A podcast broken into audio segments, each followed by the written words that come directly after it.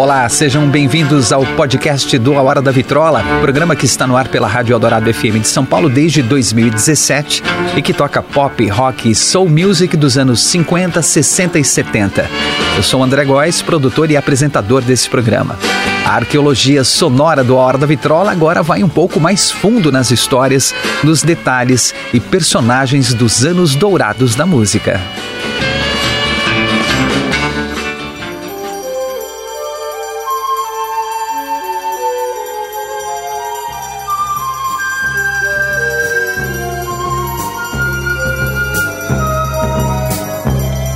Recentemente falamos aqui no podcast do Hora da Vitrola sobre o Bubblegum Pop, onda que fez muito sucesso na metade dos anos 60.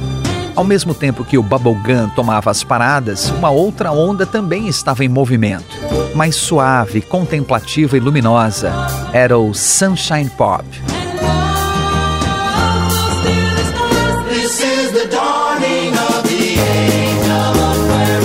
Enquanto o Bubblegum mirava as crianças e adolescentes com canções simples e diretas, produzidas sem muito esforço, o Sunshine Pop era mais elaborado, mais adulto e dedicado a destacar as coisas belas da vida e do mundo e a espiritualidade e o misticismo. O subgênero do Sunshine Pop teve origem na Califórnia na metade para o final dos anos 60, derivado do movimento folk rock e do rock psicodélico, com influências das canções Easy Listening, da bossa nova, jingles publicitários e da cultura das drogas psicodélicas combinava climas nostálgicos e melancólicos com uma apreciação pela beleza do mundo, a natureza e etc.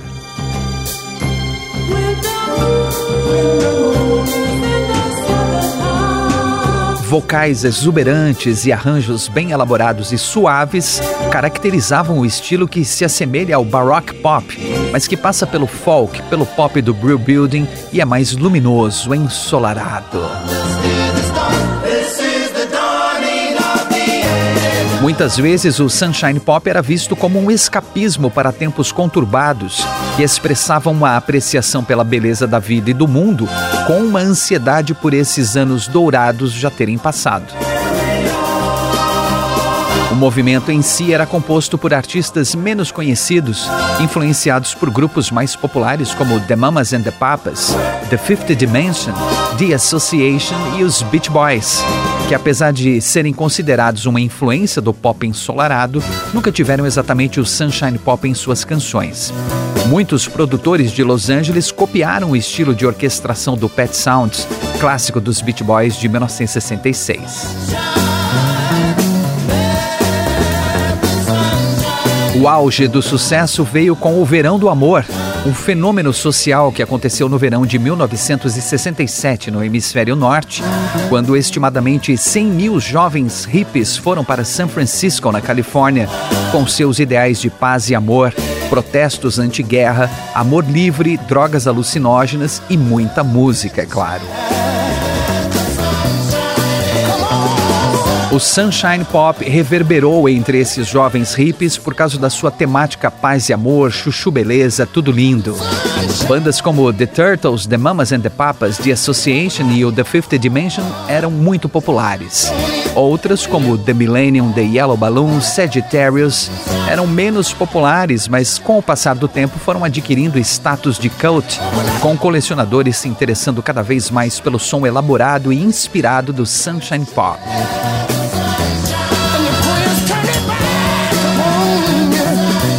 Vamos deixar o sol brilhar agora neste episódio do nosso podcast e conhecer algumas dessas bandas e suas canções ensolaradas.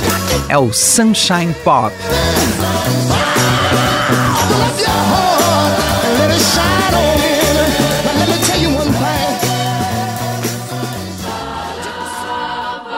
The Mamas and the Papas, Monday Monday, 1966.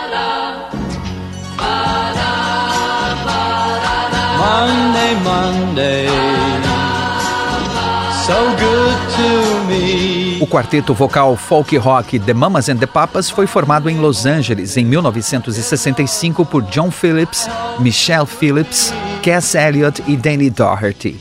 O grupo foi uma força importante na cena musical da contracultura dos anos 60. O som do grupo era baseado nas harmonias vocais arranjadas por John Phillips, que era o principal compositor e líder do grupo, que adaptou o folk à nova música pop da época. The Mamas and the Papas lançaram cinco discos de estúdio e 17 singles num período de quatro anos. Seis deles atingiram o top 10 da Billboard e venderam mais de 40 milhões de discos no mundo todo. Por três anos, o The Mamas and the Papas fez grande sucesso, com suas belas harmonias vocais e cantando o otimismo hippie californiano em músicas como California Dreaming e Monday Monday.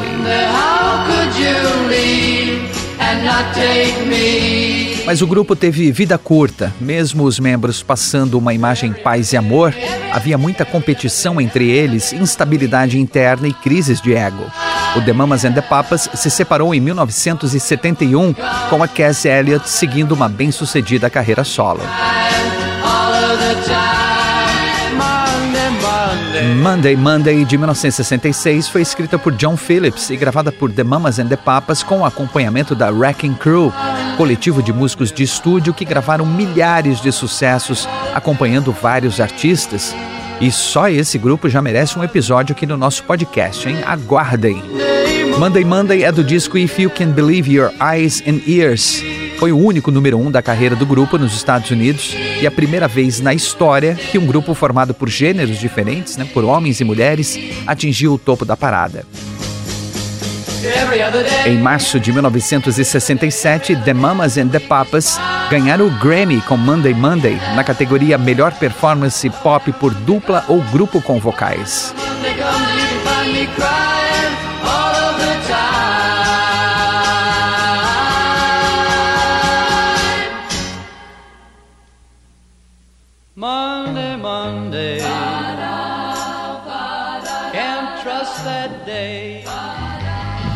The Association, Along Comes Mary, 1966.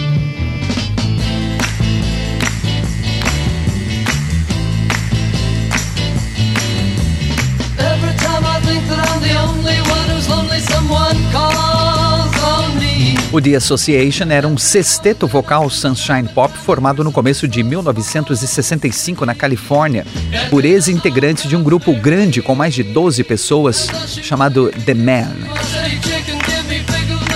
Eles eram conhecidos pelas harmonias vocais intrincadas, muito bem executadas por seus seis ótimos cantores. No final dos anos 60, eles tiveram vários sucessos no top 10 da Billboard, entre eles Windy, Cherish, Never My Love e Along Comes Mary, que foi o terceiro single do The Association e também o seu primeiro sucesso.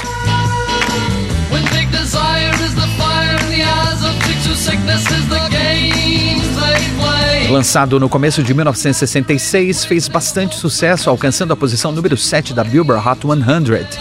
A música foi escrita pelo compositor Tandin Almer e na letra o cantor se diz desiludido, mas toda vez que se sente triste e sozinho, Mary se junta a ele e o faz sentir bem e ver as coisas de outra forma. A canção teve uma certa polêmica com alguns críticos dizendo que a Mary da música não era exatamente uma garota acolhedora, e sim a Maria Joana, La Marihuana, La Mota, a maconha. O compositor Tandy Almer nunca confirmou, mas também não desmentiu essa história. De qualquer forma, serviu muito bem para apresentar ao público o The Association com seu sunshine pop e suas belas harmonias vocais. O grupo também foi um dos principais artistas a se apresentarem no lendário Monterey Pop Festival em 1967, na Califórnia.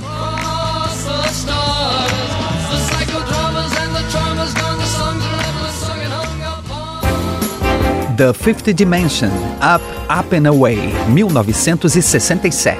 Would you like to ride in my beautiful balloon?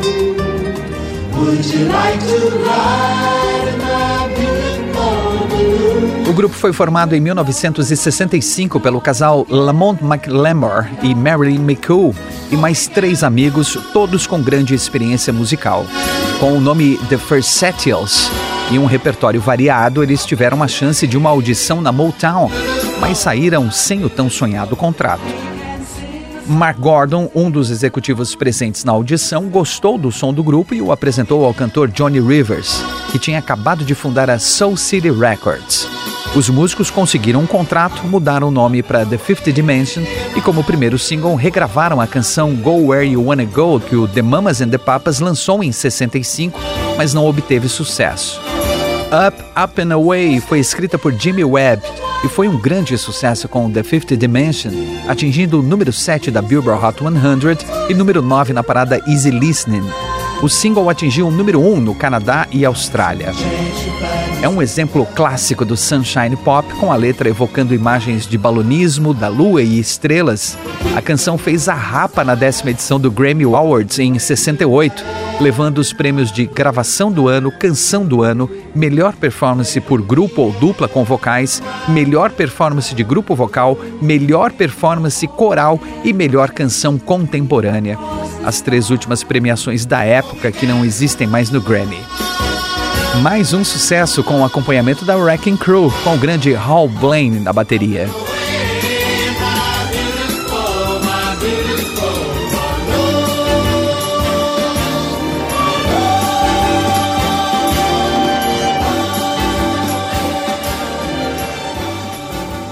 The Turtles, Happy Together, 1967.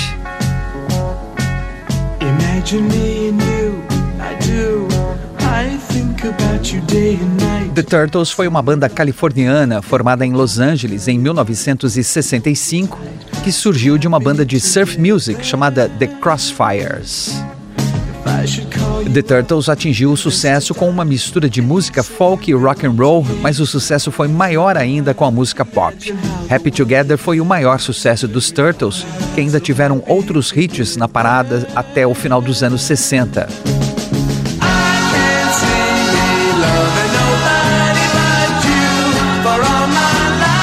A partir dos anos seguintes, começaram a ter problemas com o empresário, com a gravadora, processos na justiça, o que levou ao fim da banda em 1970. Happy Together foi escrita pelos compositores Gary Bonner e Alan Gordon. A letra fala de um amor não correspondido, como se o rapaz imaginasse uma conversa com a garota por quem é apaixonado. Imagine eu e você como o mundo seria maravilhoso, seríamos tão felizes juntos. Imagine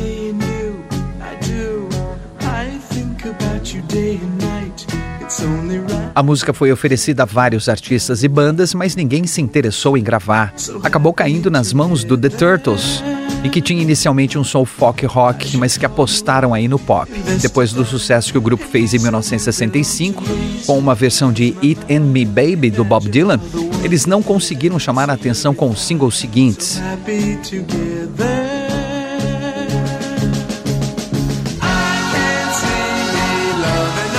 O baixista Chip Douglas fez um arranjo elaborado com metais, cordas e melotron e o single foi lançado no começo de 1967. A música se tornou um sucesso imediato, subindo rapidamente nas paradas e tomando o lugar de Penny Lane dos Beatles do topo da Billboard Hot 100. Happy Together fez tanto sucesso que se tornou uma das músicas mais famosas e conhecidas dos anos 60 e foi regravada mais de 150 vezes. Ela também batizou o terceiro disco do The Turtles, lançado em abril de 1967.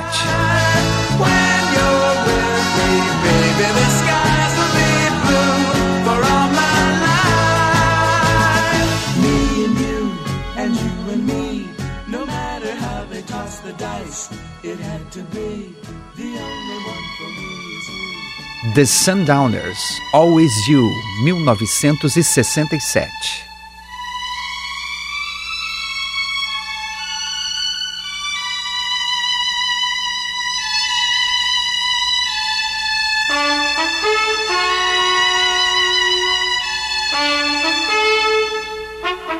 You foi escrita por Roger Nichols e Tony Asher.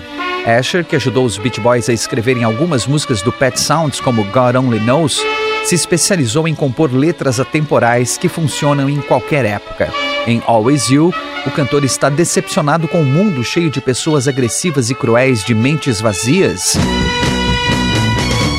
Mas ele encontra conforto quando está com aquela pessoa especial. Quando tudo parece perdido, lembro que existe você, sempre você.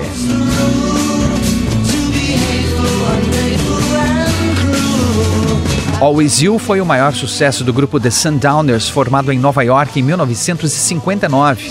Após o primeiro single em 65 que não fez sucesso, eles se mudaram no ano seguinte para Los Angeles para ver se tinham mais sorte e conseguiram.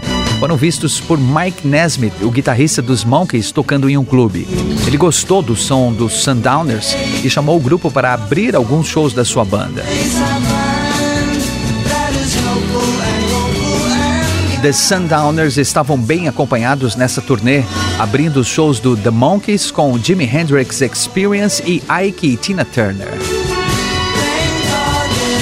Com a exposição, se tornaram bem conhecidos e conseguiram um contrato de gravação com a Decca Records. Lançaram seis singles, entre eles o grande sucesso Always You e um álbum Captain Nemo de 1968.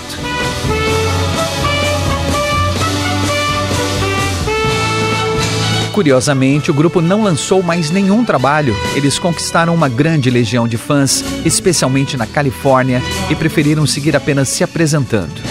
Além dos shows, também participaram de diversos filmes e séries. Após anos na estrada, o grupo The Sundowners encerrou as atividades em 2011.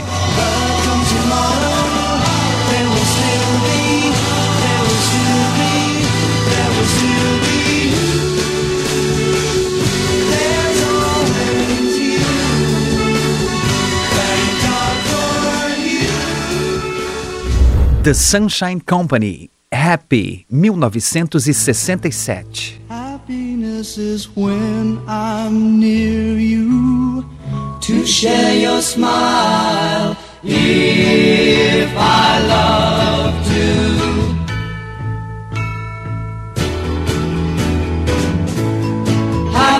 The Sunshine Company foi uma banda de Los Angeles, na Califórnia. Originalmente era uma dupla formada por Mary Nancy e Maurice Manceau. Posteriormente adicionaram a sessão rítmica com o baixista Larry Sims e o baterista Meryl Brigante. Assinaram com a gravadora Imperial Records e lançaram o seu disco de estreia, Happy is the Sunshine Company, em 1967. Eles tiveram três sucessos na parada de singles nos Estados Unidos até 1968, quando encerraram as atividades logo após o lançamento do terceiro disco, The Sunshine Company.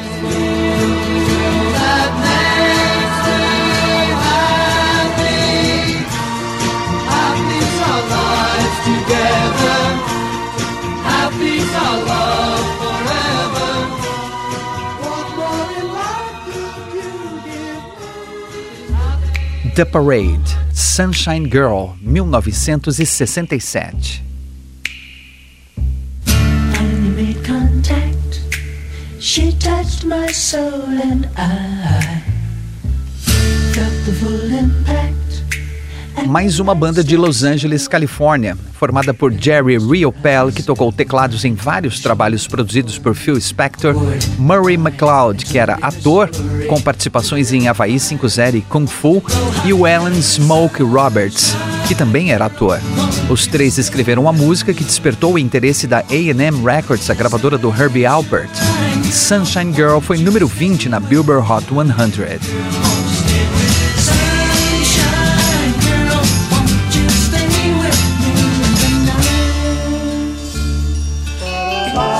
Spank and Our Gang, Sunday Will Never Be the Same, 1967.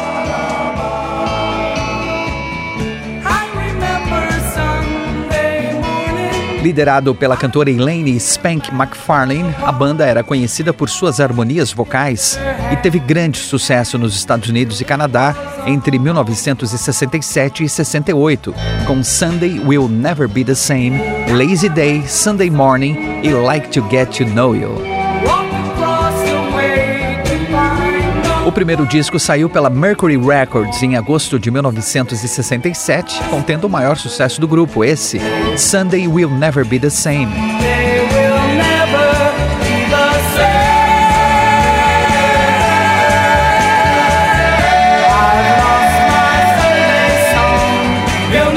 A música atingiu o número 9 na Billboard Hot 100 e vendeu mais de um milhão de cópias.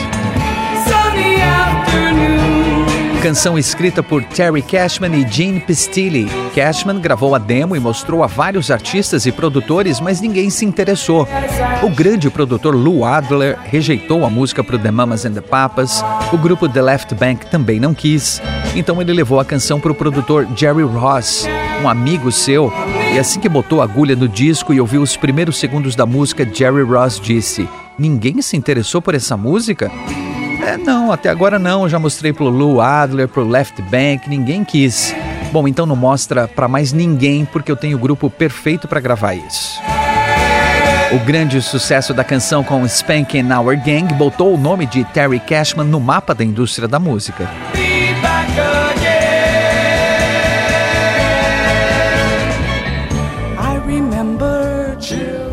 The Yellow Balloon Yellow Balloon, 1967. I never liked the rain before.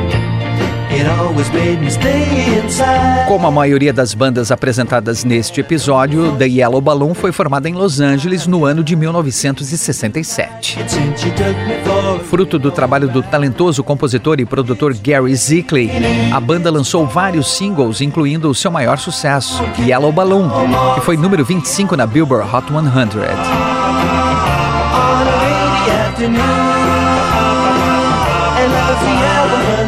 O grupo se separou de comum acordo logo após o lançamento do primeiro disco, desiludidos com a ideia do grande sucesso.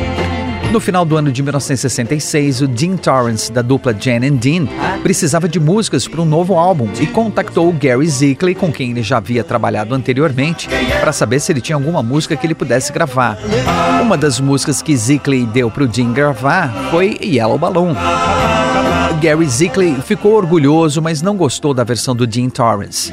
Ele então tentou vender a canção para selos diferentes. Um deles, a Canterbury Records, adorou a música e imediatamente providenciou a gravação. O produtor Ken Handler trouxe músicos de estúdio para a gravação e o single foi lançado como da banda The Yellow Balloon, competindo diretamente com a versão lançada por Dean Torrance como da dupla Jan and Dean enquanto Jan Barry se recuperava do gravíssimo acidente que quase tirou a sua vida e que deixou várias sequelas. A versão do The Yellow Balloon fez mais sucesso, atingindo o número 25 da Billboard Hot 100, enquanto a de Jan and Dean foi apenas número 111, nem entrou na Billboard Hot 100. Isso aconteceu principalmente porque a maioria das rádios preferiram a versão do balão amarelo. O lado B do single era a mesma canção, mas de trás para frente, com o nome também ao contrário, Nullab Woolley.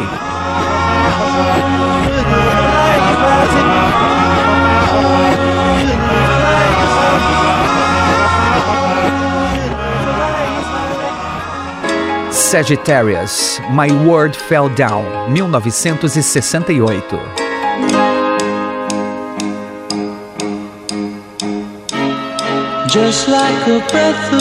Sagittarius foi mais uma das bandas formadas em 1967 no estúdio com músicos contratados.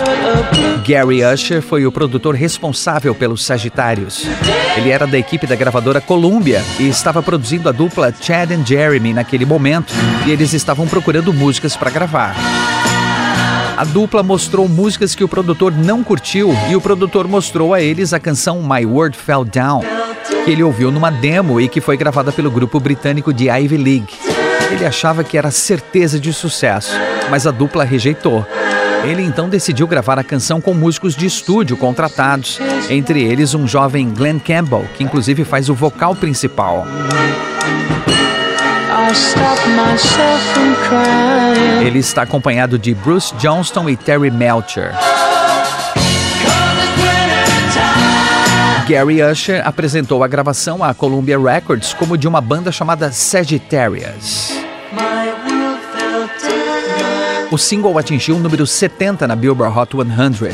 Quando a gravadora começou a pressionar o produtor para que a banda começasse a fazer shows, foi que ele disse que a banda não existia. Antes de lançar o primeiro disco, eles lançaram mais um single chamado Hotel Indiscreet, que, ao contrário do single anterior, não fez sucesso. Em 1968, lançaram Present Tense, o primeiro disco. E em 69, o Usher deixou a Columbia e fundou seu próprio selo, chamado Together Records, e passou a se dedicar a um novo disco do grupo, The Blue Marble, mas dessa vez contribuindo mais como músico, cantando, tocando e compondo. Os dois discos foram lançados em CD.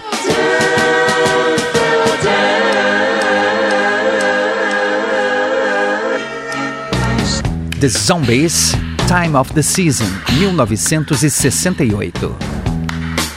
It's the time of the season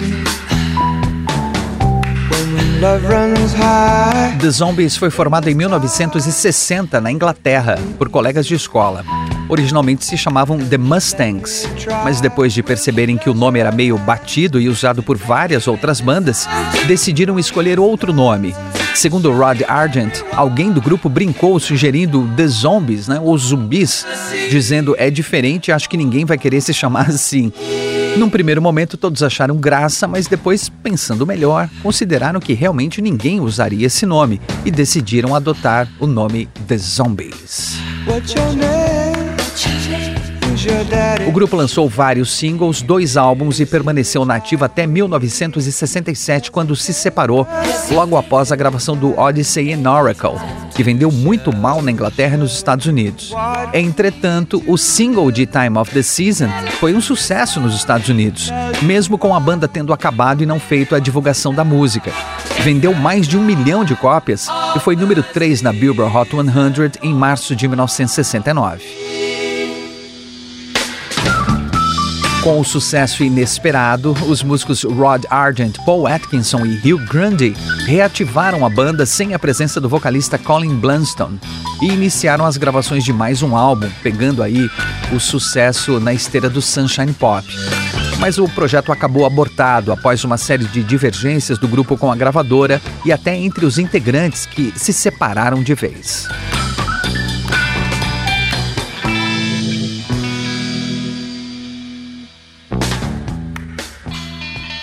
Fargo, Sunny Day Blue, 1968.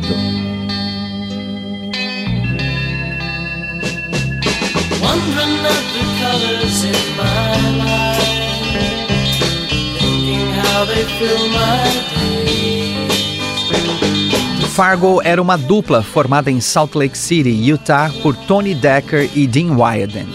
Eles lançaram o primeiro single chamado Robbins Robbins com a Sunny Day Blue no lado B, em 1968. Depois mudaram de gravadora e lançaram o primeiro e único disco, I See It Now, no ano seguinte, em 1969. O disco não chamou a atenção, não fez sucesso e a dupla acabou terminando na sequência.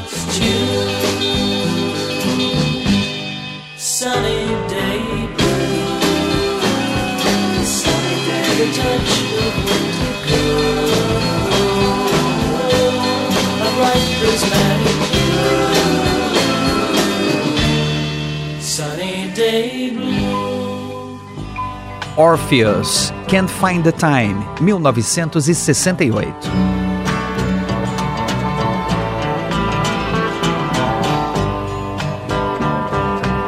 Formada em 1967 a partir de uma dupla de folk music chamada The Villagers, Orpheus foi uma das maiores representantes do movimento Boston Sound, ou som de Boston, de bandas e artistas de Massachusetts nos anos 60. Esse movimento surgiu para concorrer com o San Francisco Sound, de bandas como Jefferson Airplane, Grateful Dead, Sly and the Family Stone, entre outros.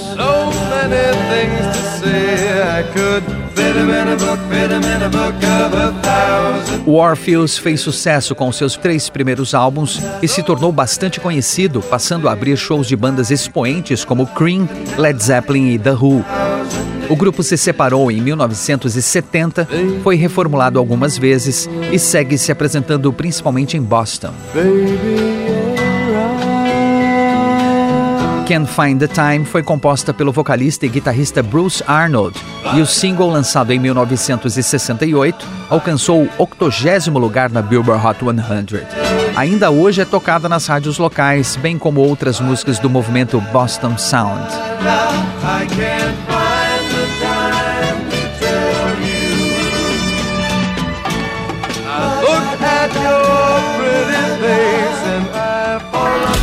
The Millennium, It Won't Always Be the Same, 1968.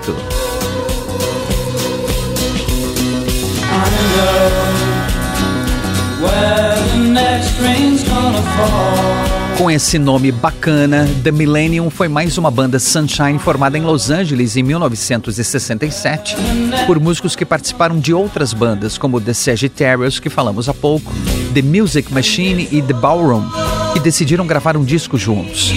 Begin, o único disco do The Millennium, foi o segundo disco da história a usar a tecnologia de gravação em 16 canais, depois de Bookends de Simon Garfunkel, e que por causa da complexidade das composições, arranjos e orquestrações e do tempo utilizado no estúdio, foi o disco mais caro produzido em 1968. You think o álbum recebeu críticas positivas da imprensa, mas não fez sucesso. Não entrou nas paradas nem nos Estados Unidos nem na Inglaterra. A ideia de gravar um segundo disco foi abandonada pelos músicos e eles terminaram. Lançaram apenas mais um single, algumas músicas inéditas depois foram lançadas em coletâneas. Com o tempo, o disco ganhou status de clássico entre os fãs e colecionadores.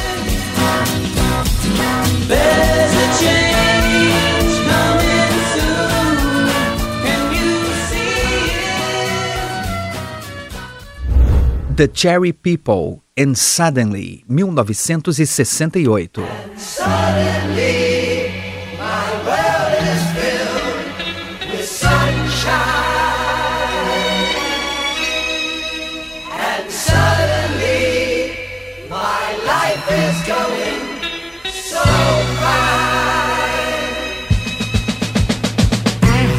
grupo The Cherry People foi formado em Washington, nos Estados Unidos, e foi para Nova York tentar a sorte no circuito de bares e clubes noturnos. Eles foram descobertos pela gravadora Heritage, um selo menor da grande MGM, quando tocavam no Café War, clube conhecido e que revelou artistas como Jimi Hendrix, Bob Dylan, The Velvet Underground e muitos outros.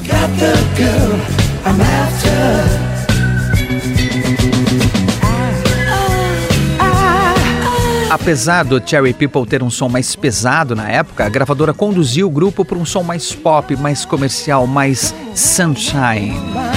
E para garantir que o resultado do álbum fosse o esperado, contratou músicos de estúdio para tocar no lugar dos integrantes do Cherry People.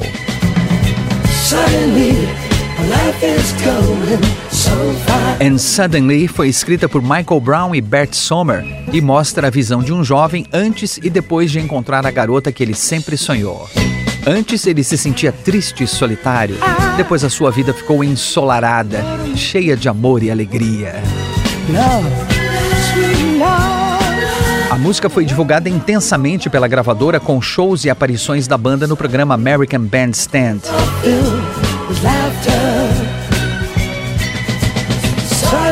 And Suddenly alcançou o número 44 da Billboard Hot 100 e se tornou o maior sucesso do The Cherry People. O grupo lançou mais três singles para divulgar o álbum, mas nenhuma outra música fez sucesso.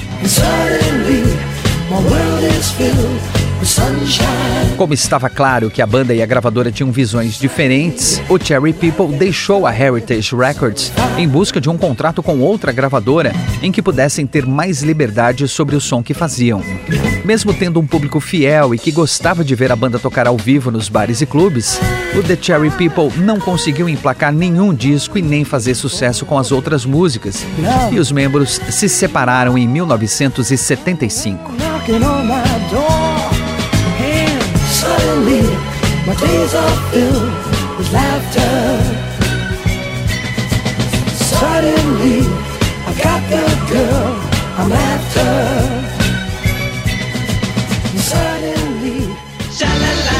The Fun and Games, The Grooviest Girl in the World, 1969.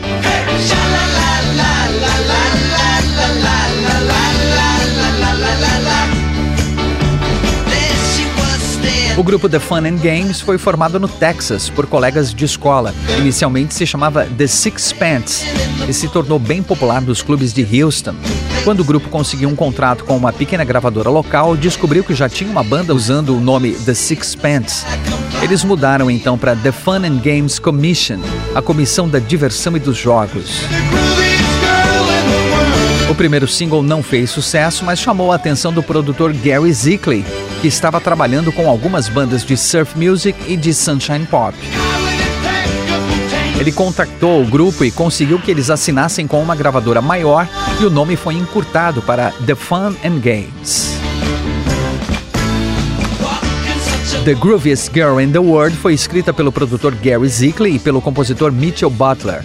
A música alegre, vibrante, com uma letra romântica, inocente e feliz, é a fórmula perfeita do Sunshine Pop.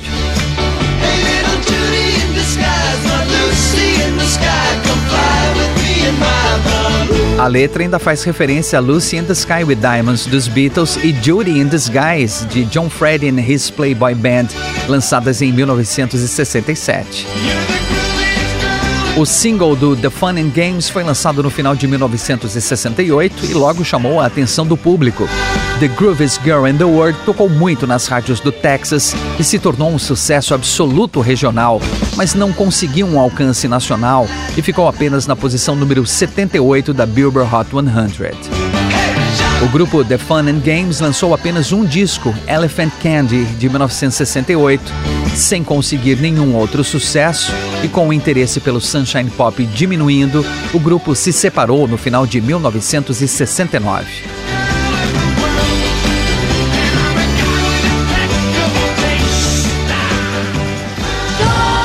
The Peppermint Rainbow, Will Will Be Staying After Sunday, 1969.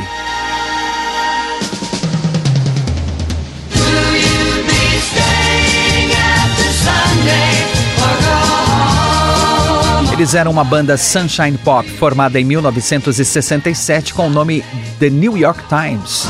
Em 1968, depois de assinarem com a Decca Records, foram para Nova York, onde mudaram de nome e foram trabalhar com Paul Lika, grande produtor que escreveu e produziu grandes sucessos como Green Tambourine do The Lemon Pipers, Na Na Na Hey Kiss Him Goodbye do Steen, entre outros. We Will Be Staying After Sunday foi o segundo single dele sob a batuta do Paul Lika e foi um grande sucesso. A canção passou 14 semanas na Billboard Hot 100, alcançando o número 32 em maio de 1969. Vendeu mais de um milhão de cópias e ganhou disco de ouro.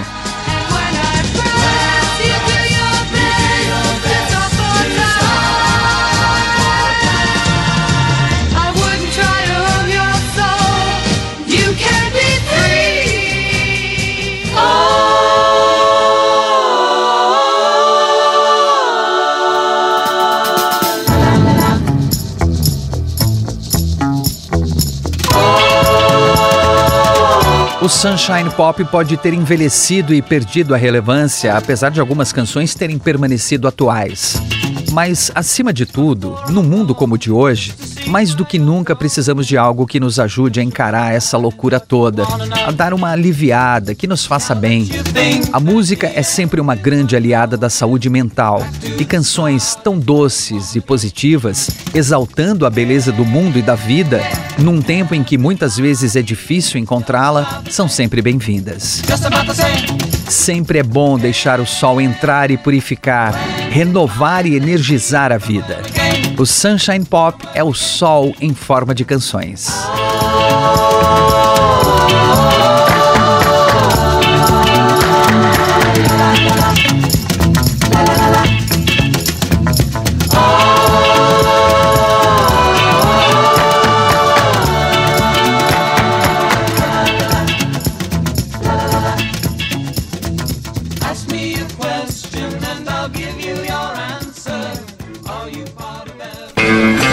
Esse é o podcast do A Hora da Vitrola. Até a próxima com mais uma grande história dos anos dourados da música. E não perca todos os domingos ao meio-dia, com reprises às quintas-feiras às 11 da noite, o programa A Hora da Vitrola, os anos dourados da música na Rádio dos Melhores Ouvintes, na Rádio Eldorado FM 107,3 ou radioeldorado.com.br ou pelos aplicativos para celular e tablet da Rádio Eldorado. Sempre com o melhor do pop, rock e soul music dos anos 50, 60 e 70.